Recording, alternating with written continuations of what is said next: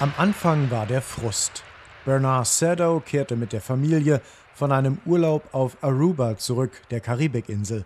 Sado war Vizepräsident eines Koffer- und Mantelherstellers aus Massachusetts. Beim Umsteigen am Flughafen von Puerto Rico mühte er sich mit dem eigenen zu schweren Gepäck ab, als er beim Zoll einen Mitarbeiter sah, der eine schwere Maschine mit Hilfe eines Schlittens auf Rollen bewegte.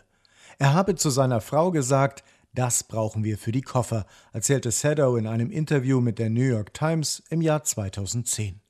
Es war eine Erfindung, deren entscheidende Zutaten seit Jahrtausenden existierten: das Rad und das Reisegepäck. Ich finde es lustig, dass Erfindungen, die einfach und naheliegend scheinen, irgendwie lange Zeit brauchen.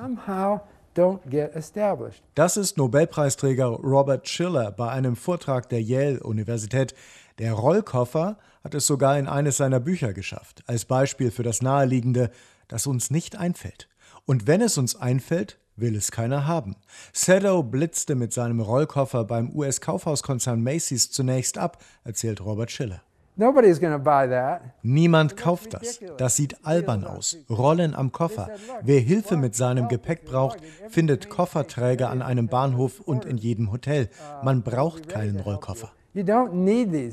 Koffer tragen sei außerdem so ein Macho-Ding gewesen, sagte der bereits verstorbene Sadow einmal.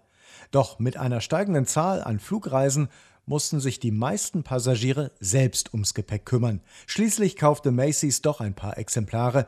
1972 erhielt Sadow sein US-Patent für den ersten Rollkoffer.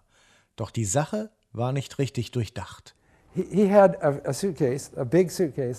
Er nahm einen großen Koffer und brachte an der Unterseite vier kleine Rollen an. Und dann gab es einen Lederriemen zum Ziehen. Und was passiert?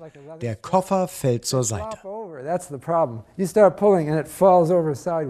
Und schon wieder Frust.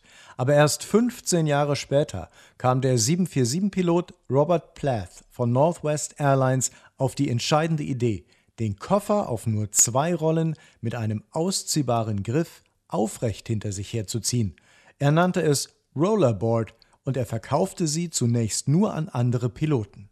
Mittlerweile haben viele Rollkoffer wieder vier Rollen, aber schieben aufrecht neben ihrem Besitzer her. Es gibt Koffer, auf denen Kinder sitzen können, während sie gezogen werden, Koffer als Motorroller für endlose Terminals und, ja natürlich, auch schon selbstfahrendes Gepäck, das einem folgt – hoffentlich. Der Name Bernard Sadow, also des Erfinders des Rollkoffers, ist auch in den USA nur wenigen bekannt. Vielleicht, weil es uns allen auch ein wenig peinlich ist, dass wir so lange nicht darauf gekommen sind.